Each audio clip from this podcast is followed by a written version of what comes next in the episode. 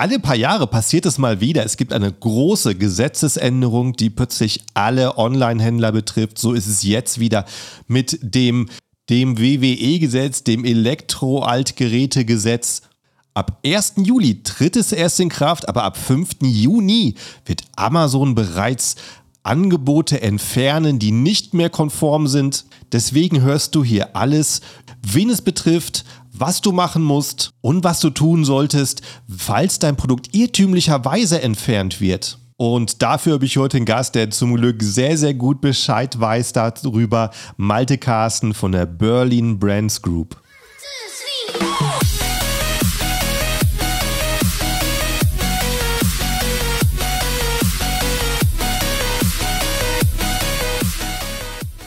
Hallo zusammen und willkommen beim Serious Seller Podcast auf Deutsch. Mein Name ist Markus Mokros und das ist die Show, in der wir alles um Amazon FBA Private Label besprechen, was uns Händler auf Deutsch gesagt ernsthafte Umsätze generiert. Daher auch der Name der Show Serious Seller Podcast auf Deutsch. Und hallo, liebe Zuhörer, zur neuen Episode und ganz herzliches Hallo mein Gast heute, den Malte. Wie geht's dir?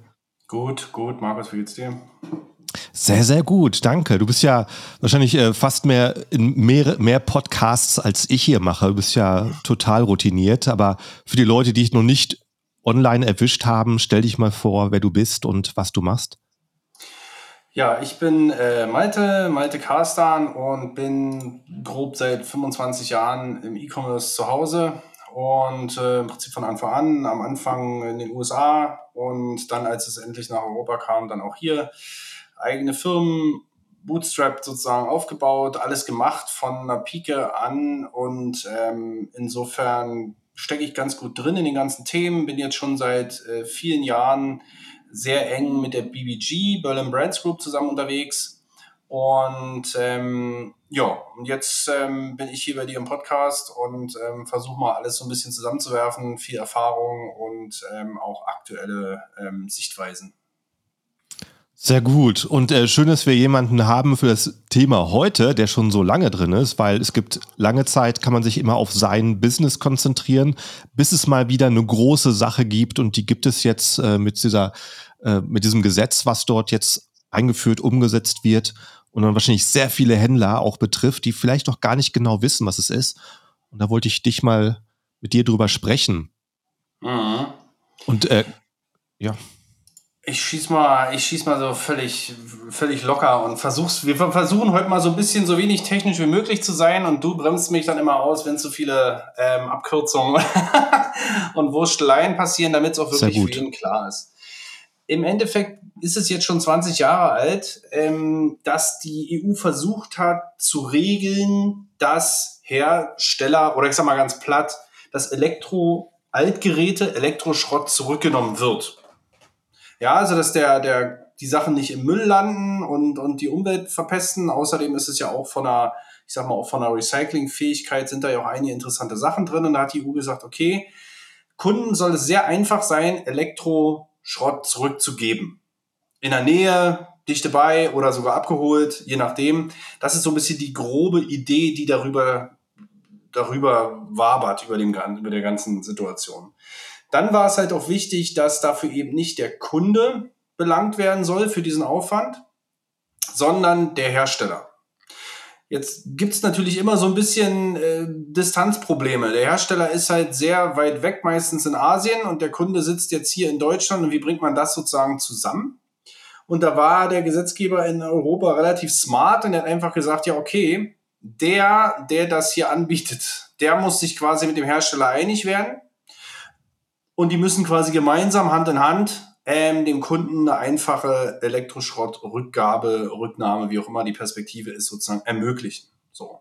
Und da beginnt jetzt im Prinzip hier die Geschichte. Ähm, am meisten Bewegung ist jetzt eigentlich mit diesem WEEE-Gesetz Nummer zwei quasi reingekommen, was jetzt äh, binnen kürzester Zeit sozusagen auch sehr ernst wird und live geht, indem die EU einfach gesagt hat, wir ähm, nehmen dafür auch Marktplätze in Regress. Das heißt, jeder Marktplatz muss auch sicherstellen, dass der, der auf, als, als Verkäufer zum Beispiel auf Amazon etwas anbietet, dass der die vernünftigen WEEE, ja, WEEE, ähm, Nummern sozusagen besitzt oder die alles abgeschlossen hat, was nötig ist, damit sichergestellt ist, dass der, wenn der jetzt hier einen Kühlschrank anbietet über meine Plattform, der wird die auch zurücknehmen.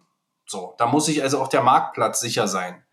Und deswegen entsteht jetzt natürlich eine große Dynamik, weil jetzt Amazon seine Händler quasi überprüft, dass die auch alle die vernünftigen Registrierungen haben. Ansonsten müssen sie die halt von ihrer Plattform runterschmeißen, weil die EU wiederum guckt ab dem 1.7.2023 sich Amazon genau an und sagt, wenn wir auf deiner Plattform jemanden finden, der die Nummer nicht hat, dann ist es erstmal deine Schuld.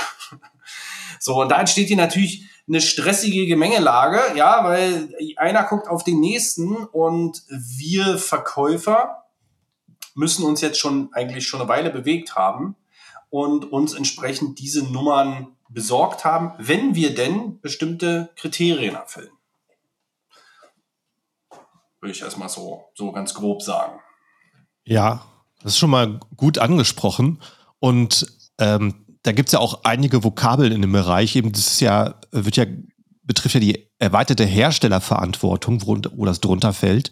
Mhm. Und äh, die äh, WEEE e ist da ähm, halt mit drin und ähm, wird halt auch genannt Elektro-Altgeräte.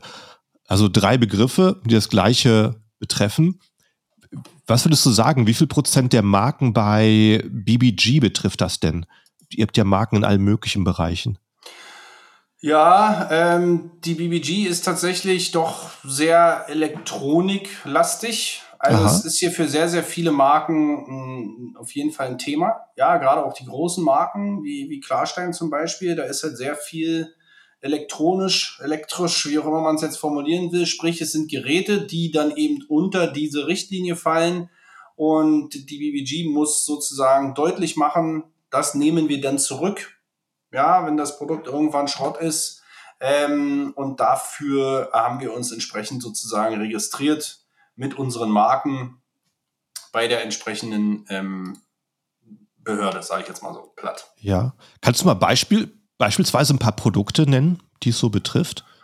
Ach, die man vielleicht denkt oder nicht denkt? Kühl, Kühlschrank, äh, Kühlschränke, Weinkühlschränke, ähm, äh, Humidor, glaube ich, der auch irgendwie, glaube ich, kühlt oder irgendwas da macht. Mhm. Also alles, ja, kann man das jetzt so grob sagen, auf jeden Fall, was einen Stecker hat. Ja, ich meine, es gibt vielleicht jetzt auch Produkte, die sind Elektronik äh, ohne Stecker, aber ich meine, irgendwo muss ja da der Strom da rein, also dann haben sie einen Akku oder was auch immer so, ja. Ähm, mhm. Also grob Elektronik, elektrische Geräte, alles, was irgendwie mit Strom läuft. Ja. Und so, so ab, ab, ab 1. Juli tritt das Ganze ja in Kraft, aber Amazon selber, die haben gesagt, dass sie ab 5. Juni anfangen werden, Listings zu sperren, die noch nicht konform sind, wie ähm, betrachtet ihr das denn? Wie seid ihr denn da in dem Registrierungsprozess schon fortgeschritten? Also wir sind jetzt per heute, glaube ich, wirklich bei 99 Prozent ähm, Revenue Coverage. Also wir sind noch so ein bisschen fünf Hosenknopf, aber da sind, ähm, ich sag mal, nur noch ein paar Unklarheiten. Ja, also wir sind der Meinung, dass diese Produkte da nicht runterfallen zum Beispiel. Und ich habe da heute Listen ausgetauscht mit Amazon. Ähm, da muss man halt nochmal gemeinsam drüber gucken. Ja, weil nicht alle Sachen immer so super eindeutig sind. Ich sag's mal jetzt so platt, der, der, ich sag mal zum Beispiel, du hast jetzt ein Zubehör, ne, und da steht drin, es ist für einen Kühlschrank. Und dann geht natürlich sozusagen der Amazon-Robot springt jetzt erstmal an und packt dieses Produkt im Geiste äh, vielleicht Aha. oder diese Brand. Wir haben jetzt eine, eine Supplement-Brand, die hat nur Filter für ein bestimmtes elektronisches Produkt. Und Amazon identifiziert diese Brand jetzt erstmal als ja, da muss doch auch eine Nummer eingetragen werden, ja, zu dieser Brand sozusagen. Mhm. Ähm, und da wir aber der Meinung sind, das ist ja gar nicht elektrisch, ja, ähm, jetzt mal wirklich ist ganz High Level jetzt gesprochen, ja. Mhm. Ähm, das ist ja nicht elektrisch, das sind ja nur Filter. Da muss man das mit Amazon jetzt erstmal kurz diskutieren, weil natürlich, ey, die sind, Amazon steht vor Millionen Produkten, die muss natürlich erstmal eine AI arbeiten lassen, vorfiltern lassen und danach geht man sozusagen in die, in die Einzelfallbetrachtung, wenn es da mal so Edge Cases gibt. Aber das ist bei uns wirklich so ein, Mini-Mühe, was da jetzt noch übrig ist. Und da, da fegen wir jetzt quasi zum Schluss nochmal durch und clean die letzten Sachen, weil unser BBG internes Compliance Team ist ja quasi auf diese EAR, auf diese Stiftung zugegangen, wo man sozusagen seine Brand registriert. Mhm. Ja, man geht jetzt dahin und sagt, okay, für uns ein klarer Fall ist beispielsweise, ja, Klarstein hat Kühlschränke. Also mal ganz high-level gesprochen, gehe ich jetzt zu dieser Internetseite, EAR, ja, ähm, und registriere dort die Marke Klarstein in Verbindung mit Kühlschränken. Das heißt, alle meine Klarstein-Kühlschränke sind jetzt registriert. Und dann hinterlege ich bei meiner Marke Klarstein im Bereich Kategorie Kühlschränke diese Nummer, die ich von denen mhm. bekommen habe. Und dann sind alle meine Kühlschränke von Klarstein sozusagen safe. Ja. Punkt eins. Jetzt sagt aber, ähm, weil wir bei diesen Filtern, um bei dem Beispiel zu bleiben, obwohl es nicht exakt so ist, ja, es geht, glaube ich, um ein Produkt in einer Marke oder irgendwie sowas. Ähm, bei diesen Filtern steht jetzt auch Kühlschrank im Titel. Amazon hat die uns quasi geflaggt und hat gesagt, diese Marke, ich nenne sie jetzt mal, fällt mir jetzt hier nichts ein, hier neben mir liegt eine Postmappe, ich nenne sie jetzt mal Marke Postmappe, sagt quasi das Dashboard, das WEE Dashboard sozusagen in Amazon im Account sagt, für die Marke Postmappe brauchst du für die Kategorie Kühlschränke auch eine Nummer, eine Registrierung. Die haben wir aber nicht, weil man kann mit den Filtern nicht zu dieser Behörde, quasi zu dieser, mhm. zu dieser Behörde gehen und sagen, ich möchte gerne diese Filter als Kühlschränke. Sagen die, nee, das geht nicht. Brauchst du gar nicht. Die sind ja gar nicht äh, applicable, so nach dem Motto. Und diesen Loop jetzt, den löse ich für die letzten paar Produkte, die wir jetzt hier haben, sozusagen mit Amazon auf und das dann wirklich auf einer, wie soll man sagen, eins zu eins Ne? Gemeinsam schaut man drauf, ach stimmt, hast recht, alles klar, zack, hier. Vielleicht sagt mir jetzt heute Abend äh, der, der, der Kollege da von Amazon vielleicht noch, ja, dann nimm doch vielleicht Kühlschrank aus dem Titel. Oder weiß der Kuckuck, verstehst du? Um mhm. jetzt nicht immer mhm. wieder diesen, den Algo jetzt auf diese Brand und auf dieses Produkt sozusagen anzuschießen, ja, so. Aber das sind die Feinheiten ganz am Ende. Ich glaube, so im Großen und Ganzen wie gesagt, bei uns waren es 99 Prozent, muss man sagen, ist Amazon da schon sehr korrekt und sehr treffsicher. Aber auch unsere interne Compliance war entsprechend korrekt und treffsicher. Ja, mhm. also die sind ja proaktiv, oh Gott, letztes Jahr schon, proaktiv losgegangen und haben gesagt, okay, das sind alles unsere Produkte, die unter diese Richtlinie fallen. Die registrieren wir jetzt da alle die Marken, weil diese Marken enthalten alle Produkte aus verschiedenen Bereichen, die darunter fallen. Und deswegen hatten wir die Nummern schon zur Hand und als dann die ganzen, dieses ganze Dashboard da aufging und so weiter, haben wir die Nummern eingetragen und so haben wir uns eigentlich Stück für Stück vorgearbeitet. Und dann gibt es, wie gesagt, am Ende so eine Edge Cases, die ich jetzt beschrieben habe. Ja, okay, dann wird's also äh, bei manchen Details noch spannend. Der Gesetzgeber gibt einen Rahmen vor und der ist nicht bis ins Ende definiert und dann da muss immer, man da wird es immer ja. irgendwas, wo man dann sich um ein Produkt vielleicht dann nochmal irgendwie. Aber ich sag mal, wenn man dann so weit ist, dass man diese letzten drei Produkte miteinander face-to-face -face quasi klärt, ja, mhm. dann hast du bestimmte Themen schon nicht mehr, ja, also dann bist du schon ziemlich weit fortgeschritten. Kannst du für Zuhörer jetzt, die sagen, oh, da habe ich mich noch gar nicht drum gekümmert, ähm, mal einen Tipp geben, wie man denn eigentlich vorgeht, wenn man das Gefühl hat, okay, mein Produkt fällt da rein, was, was wäre so die, ähm, der, der Rahmen, den man, den man da angeht? Gibt es da bestimmte Stellen, Webseiten? Also ich sag mal so, ganz grundsätzlich weißt du als Seller sehr genau, welche Produkte von dir da drunter fallen, weil Amazon die bisher schon gefleckt hat in deinem Account. Ja. Also du hast schon E-Mails bekommen, noch und nöcher. Du siehst im Account einen Warnbanner auf der Startpage, wo mhm. wirklich draufsteht, klick mal hier, geh mal bitte in deinen WEEE Dashboard und guck da mal bitte, was wir dir da zeigen. Also muss ja schon seit Anfang des Jahres sein. also da muss man schon ganz schön, vielleicht Ne, es gibt viele Seller, von denen ich auch weiß, die sehr hands-off arbeiten, was das Seller Central angeht. Ja, also die mhm. eher so mit Middleware und so weiter arbeiten, die also wirklich nie so richtig in den Amazon-Account reingucken, finde ich kreuzgefährlich. So, da kann man vielleicht mal an solchen Sachen vorbeischauen. Ja, wenn man jetzt wirklich nur so eine Art, ich weiß nicht, was da so gibt, so Tools, die alles aus Amazon ziehen, diese aufbereiten mhm. in einer schicken Oberfläche und dann arbeitest du es von morgens bis abends ab, kann ja sein. Würde ich nie empfehlen. Ich würde immer empfehlen, im, im, im Seller Central zu bleiben. Mhm zumindest ein Mensch in der Company sollte das mal machen. Ähm, und insofern, Amazon sagt dir, du musst nicht raten. Amazon sagt dir, von dem, was du jetzt gerade online hast, live hast, in deinem Seller Satchel an, an Asins quasi hast, sagen sie dir, was davon braucht eine Registrierungsnummer. Mhm. Das musst du dir quasi mal ein bisschen nach Brands, also wirklich auf Brand-Level. Ja. Du musst jetzt nicht jeder einzelne Asin angucken, sondern du brauchst es auf Brand-Level. Jetzt kann es dir aber zum Beispiel passieren, kenne ich von einem anderen Seller ein Beispiel, der hat seine, was weiß ich, seine irgendwelche elektronischen Produkte, seine Staubsauger, ja, mhm. weiß ich nicht mehr ganz genau, aber seine Staubsauger hat er alle unter der Brand X und die hat er registriert. Und irgendwie sein Produktmanager oder so hat gesagt, auch diesen einen Staubsauger, der passt nicht so zu den anderen, den bringe ich unter unserer anderen Brand raus. Mhm. Jetzt braucht er nur wegen dieses einen Staubsaugers für seine zweite Brand auch die Registrierung wegen dieses einen Staubsaugers. Ansonsten sind mhm. da nur Staubwedel drin. Die wären ja nicht mhm. relevant, ja, weil die fallen Richtig. ja nicht unter Elektronikschrott so. Das heißt, da muss man jetzt natürlich so ein bisschen gucken, ein bisschen aufpassen. Gab es bei der BBG auch mal, da gab es dann bei einer Brand einen Schreibfehler. Ja, und dann hat Amazon hoch, äh, hoch gemeldet, da war ein Buchstabe zu viel oder so bei einem Produkt. Und hat gesagt, für diese Marke da braucht ihr auch noch eine Registrierung. Weil er sagt, hey, die kennen wir gar nicht. Das ist ja nur die eine Marke, die wir haben mit einem Schreibfehler. Und dann musste man die korrigieren und dann war das dann mhm. auch wieder vom Tisch. Ne? Das sind so die, die Sachen. Ansonsten gehst du auf die Seite der Stiftung EAR. Ja, also Emil Alpha Richard. Also quasi Stiftung äh, Elektro-Altgeräteregister. Da musst du hingehen. Da ist eigentlich wirklich auch alles dummy-proof erklärt da gehst du hin und registrierst deine Marken. Ja, also du gehst da rein, sagst, füllt, musst eine Menge ausfüllen, musst du sagen, das ist meine Marke, ähm, das sind Produkte, ähm, die in dieser Marke sind und weil die da drin sind und in dieser Marke sozusagen angesiedelt sind oder diese Marke tragen, brauche ich für diese Marke eine Registrierung in der Kategorie keine Ahnung, die haben ja eben so bestimmte Benennungen, sage ich mal, warte mal kurz, kann ich dir so sagen, was ist da typischerweise? Amazon hat da so ein bisschen anderes Wording. Deswegen ist es ja vielleicht mal gar nicht uninteressant, dass ich mal kurz nachschlage. Mhm, Amazon sortiert die, ähm, wie soll ich sagen, sortiert die Sachen ein. Und da ist es manchmal, und die Stiftung Altgeräte ähm, Register sozusagen, die benutzt aber das Gleiche. Mhm. Ja, da gibt es dann so Non-Photovoltaic Small Equipment. Temperature Exchange Equipment und so. Da muss man manchmal so ein bisschen mhm. nachdenken, boah, krass, ey. Aber im Endeffekt sagt Amazon dir, diese A sind von dieser Marke, also diese Marke am Ende des Tages, hat in dieser Kategorie Produkte. Also geh bitte zu dieser Stiftung und hol dir für diese Marke, für diese Kategorie eine Registrierung, weil wir sind der Meinung, du hast Produkte da drin.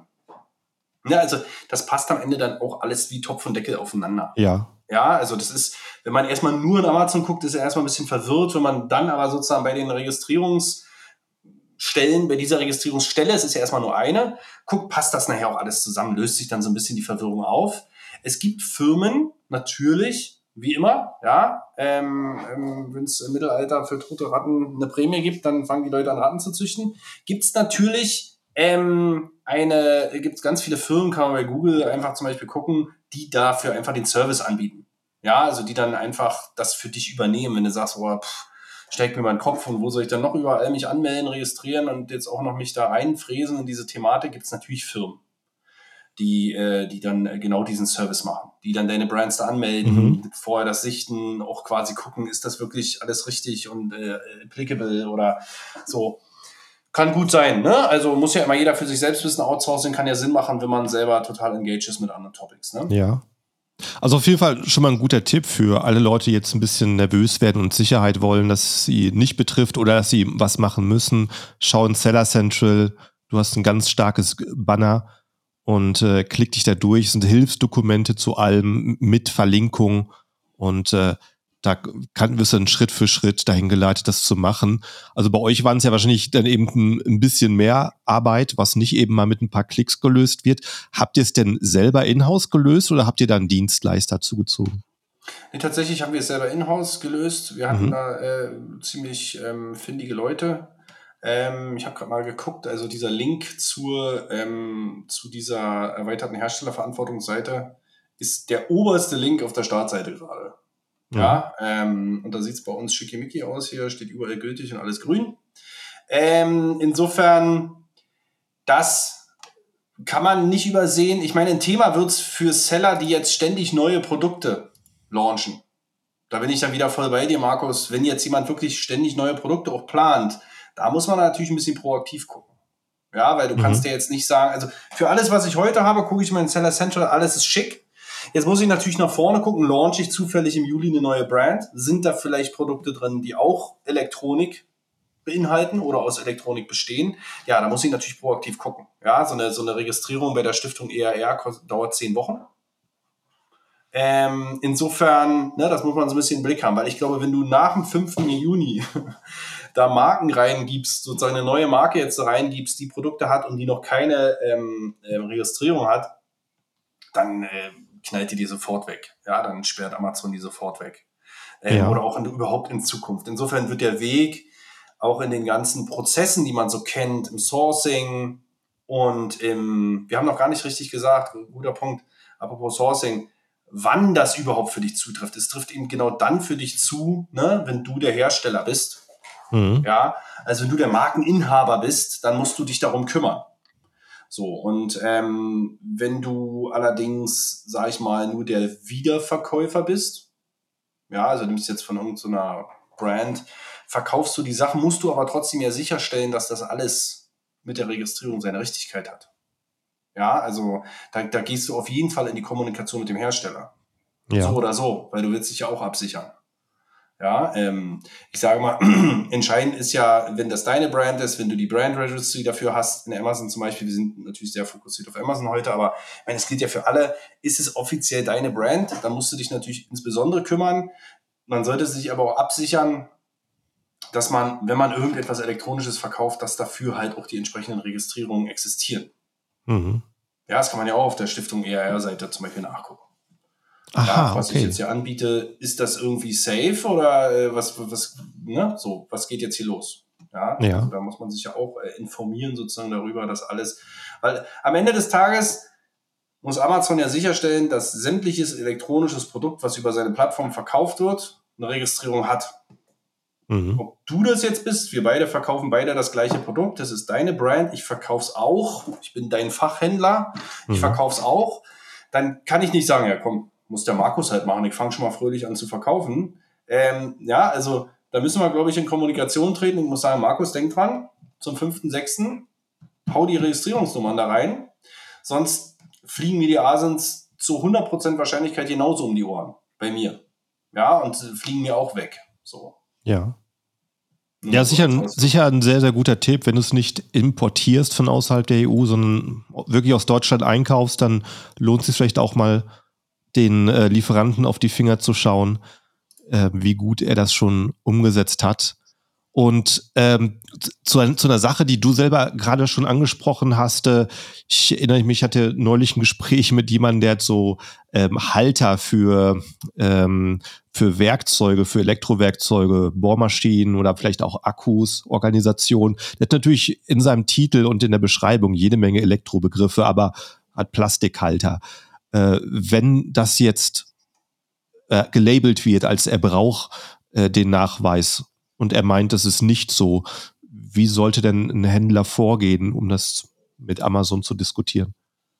Ja, ich würde auf jeden Fall erstmal da einfach über den Seller Support Case erstmal reingehen. Mhm. Die werden es dann auch an die äh, Compliance quasi weiterrouten. Und von dort kommt dann die, ähm, die Antwort, die sind natürlich jetzt gerade ganz schön überlastet, ne? Ähm, aber ich glaub glaube, ich. dass die ganz gut responsive sind. Ja. Ähm, und dann wird einem da auch geholfen. Ja? Also muss man im Endeffekt dann halt vorbringen, was genau der Case ist. Ich habe hier eine Marke, mhm. die kommt in meinem ähm, in meiner erweiterten Herstellerverantwortung im Dashboard quasi hoch, EPR. Die Marke wird mir da gezeigt, ich soll dafür eine äh, Registrierung, eine Nummer vorweisen die habe ich natürlich nicht, weil das ist halt nicht applicable. Mhm. Ja? Also diese Marke ist eben gar nicht, fällt eben gar nicht darunter, sondern kann man ja schon ein bisschen vorpreschen, kann mir vorstellen, weil hier, ne, so wie du ja gesagt hast, Verwendung von Begrifflichkeiten und so weiter, kann ich mir vorstellen, dass es vielleicht hier euch verwirrt hat, aber guck mal, es ist doch so.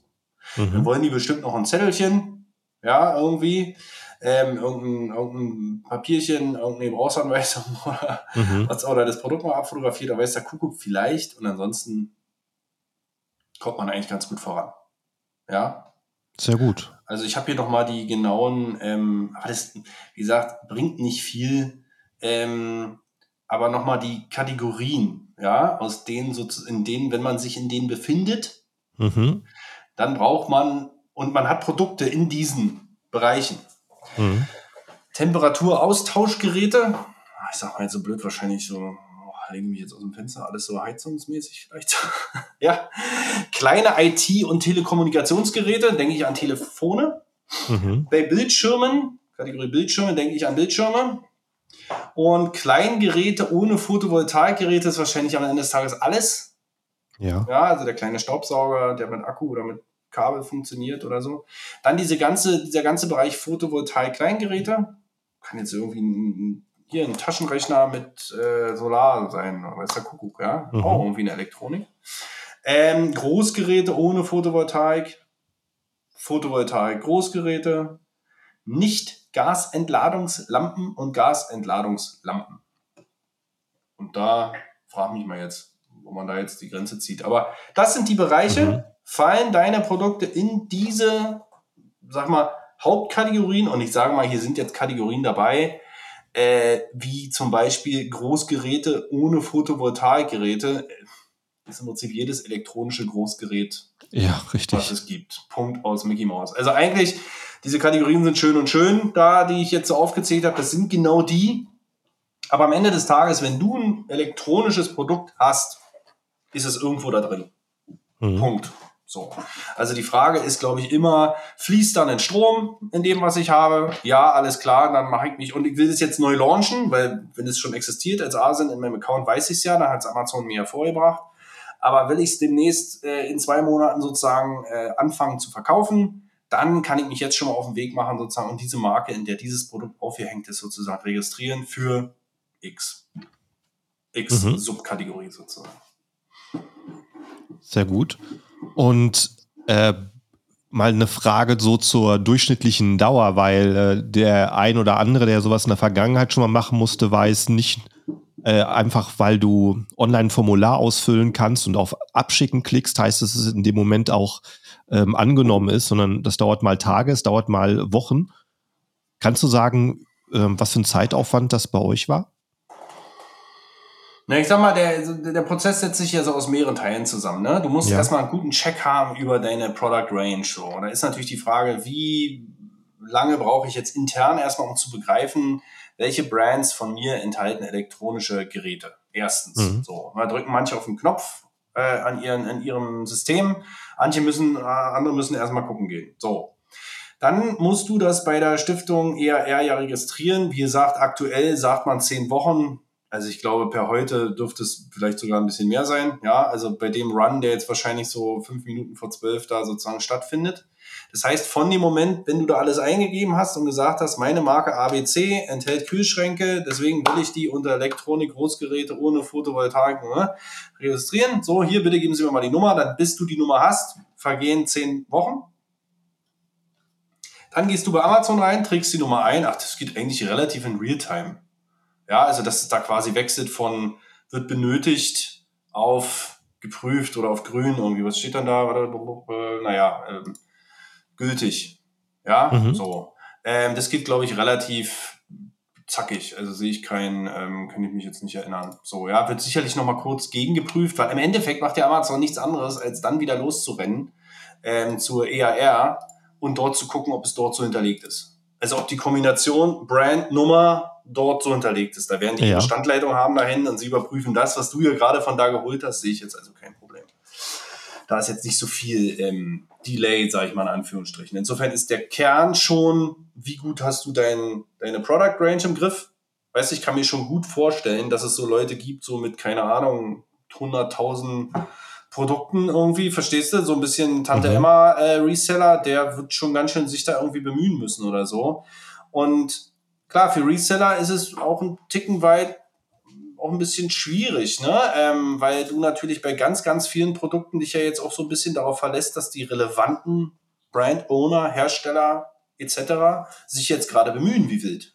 Mhm. Ansonsten guckst du am 5.6. als Reseller durch den Zaun, wenn du plötzlich das Buch, hier das Produkt darf bei Amazon nicht mehr verkauft werden, weg ist es. Mein Gott, davon hängt noch tausend am Lager. Warum hat sich denn der Hersteller nicht gekümmert? Bist du nach dem Motto oder so?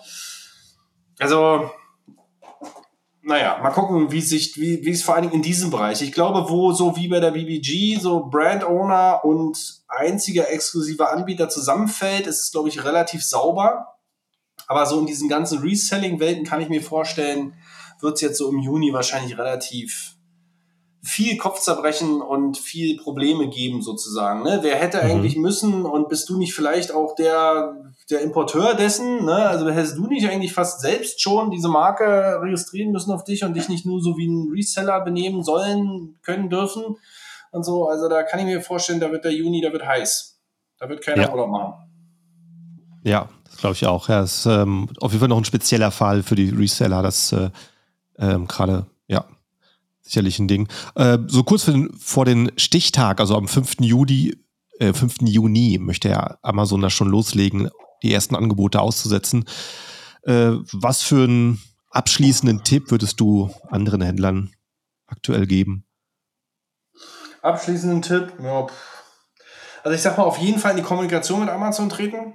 Ja, also so dieses äh, Vogel-Strauß, ähm, hoffentlich passiert nichts oder so. Wenn du in deinem Dashboard siehst, ey, hier ist ein To-Do, dann geh los und dann geh raus und dann geh in die Kommunikation und versuche dort ähm, jetzt, also versuch den Ball auf die Amazon-Seite zu kriegen. Ne? Also wenn du jetzt eben, wie du es beschrieben hast, von der Meinung bist, dass es hier nicht stimmt, dass es nicht richtig ist für die Plastikhalterung, dann bringt Aussitzen gar nichts. Ja, weil First Wave hat der Algo jetzt entschieden, das ist applicable und dafür musst du eine Nummer eintragen ähm, und dann musst du jetzt schleunigst in die Kommunikation gehen und musst deutlich machen, ähm, nein, weil erstens, zweitens, drittens, viertens trifft das nicht zu und ähm, wie gesagt, der Seller Support gibt es an Compliance weiter, Compliance antwortet zurück, kann wie gesagt ein Tiki dauern, also das würde ich schon, also progressiv sein.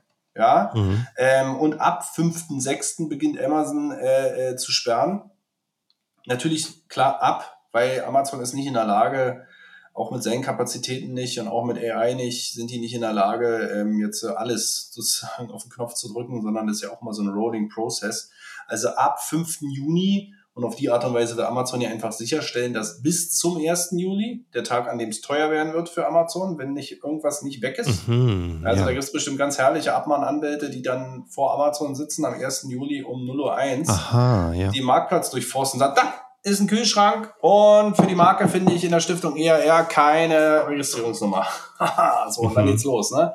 Und bei so einer Markt Marktplatzplattform sozusagen wie Amazon bei der Größe geht es ordentlich ins Geld. Ne? Das heißt, Amazon fängt am 5. Juni an, sperrt alles weg. Gehen wir mal davon aus, dass jeder, der sozusagen jetzt einfach auch nicht stark für sich eingestanden ist und gesagt hat, ey, stimmt nicht, stimmt nicht, dass der am 5. Juni vielleicht auch erstmal mit unter irgendeine Sperrung drunter fällt. Ja, um sich dann aber wieder zurückzukämpfen. Frage ich mich, warum macht man das nicht proaktiv, ne? Also warum geht man mhm. jetzt nicht los, sozusagen? Ja, man hat ja volle Visibilität in seinem, in seinem Dashboard sozusagen. Klopfen wir mal auf Holz, das sind alle drei einigermaßen professionell und ähm, ich sag mal, ohne großen Stress und Abrieb so vonstatten geht. Ja, also ich kann mir, wie gesagt, der Stress bei Amazon ist groß, die Verantwortung bei Amazon ist groß, die Angst in Anführungsstrichen ist groß. Das heißt, man wird sehr progressiv vorgehen. Ja, und ich hoffe, dass eine gute Balance gefunden wird, so aus Angst und äh, Seller nicht verschrecken. Wollen wir mal gucken. richtig, richtig. Also ich werde auf jeden Fall mal in die Beschreibung vom Podcast hier von der Episode das, äh, den Link zum Amazon Support Dokument äh, setzen. Wer sich da noch weiter einlesen möchte mit den passenden Links und so weiter, der findet dann alles darunter. Da hat sich Amazon ja auf jeden Fall äh, mehr als Mühe gemacht, das alles aufzubereiten. Genau. Ja, das ist schon gut. Gut, schön. Ich denke, da haben wir alles gesagt zu dem Thema. Was gibt es ansonsten Neues bei BBG? Der Sommer kommt. Das heißt bei uns, ähm, wir freuen uns und ähm, natürlich bei uns der Fokus jetzt dann auf dem ganzen Thema Sommer.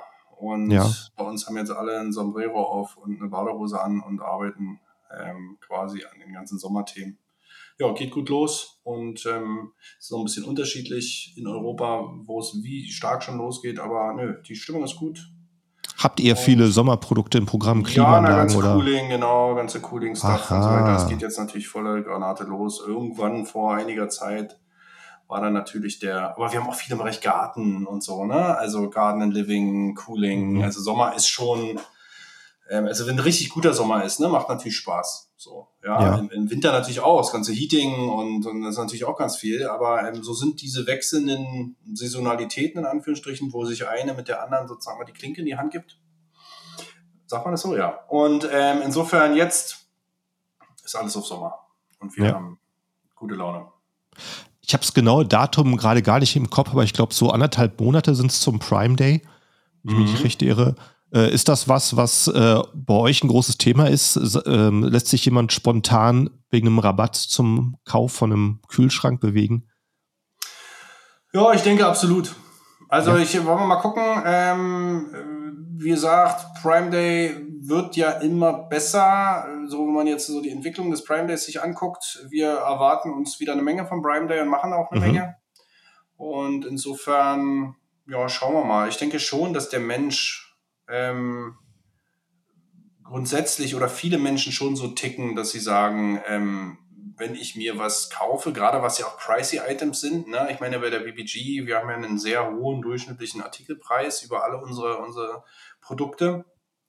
Da kann sich schon lohnen, ja. Also wenn man, ich sag mal so blöd, brauchen wir jetzt nicht wild rumrechnen, aber wenn ich ein 1000 Euro Produkt, wenn ich da ähm, einen guten Rabatt kriege, bin ich doch dabei. Ob ich jetzt nur unbedingt bei einer Packung Reißzwecken ähm, von Februar bis Juli warte, bis Mitte Juli äh, zum Prime Day und zu sagen, die drei Cent nehme ich noch mit, ist jetzt die Frage. Aber ne, wenn es so in so einen relevanten Bereich kommt, why not? Und da denke ich schon, dass es auch gerade für eine BBG ein interessanter äh, mhm. Case ist, so ein Prime Day. Ja, ähm, weil wenn ich denke, was waren letztes Jahr so die ähm, bestlaufendsten Produkte zum Prime Day, das waren ja ähm, High-Price-Items, ne? wie diese, wie mhm. diese typischen Photovoltaik-Balkonanlagen hier, wo oh, ein ja. Ding da irgendwie 1500, 2000 kostet oder so. Das waren ja die absoluten Renner.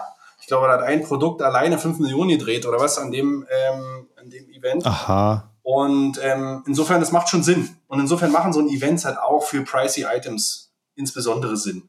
Ja, und mhm. alles, alles andere weiß ich jetzt nicht, ob diese Below 10 Euro Items, ne, ob das jetzt so ähm, relevant ist für so eine, für so ein Tier One Events von Amazon.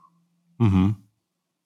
Ja, ich muss äh, auch ehrlich sagen, ich habe noch ein äh, paar Kartons mit Ring, Überwachungskameras und so weiter rumliegen, die ich noch nicht alle aufgestellt habe. Habe ich mir auch hinreißen lassen, ein paar Dinge mehr zu bestellen, die ich brauche, weil, der, weil die Rabatte so verlockend waren. Mhm. Klar, absolut. Bist auch mit, bist auch mit äh, beim Prime Day mitgefangen worden. richtig, richtig. Ja, hey, cool. Äh, schön mit dir gesprochen zu haben. Ja, für mich auch. Und ähm, ich hoffe, der eine oder andere draußen hat jetzt auch Klarheit oder äh, weiß, dass er nichts machen muss oder weiß, dass er noch was schnell machen muss. Und ähm, dann in dem Sinne, ich würde sagen, wer sich auch noch über BBG und dich informieren möchte, sag vielleicht noch, findet wo man das bei findet. Ihr findet mhm. mich bei LinkedIn. Oh, jetzt habe ich mich zuerst genannt, was für ein Egoist. Und die BBG, berlinbrandsgroup.com, findet man auch immer. Ähm, alle News zur Company. Insofern, ja, besucht mich gern und besucht uns gern.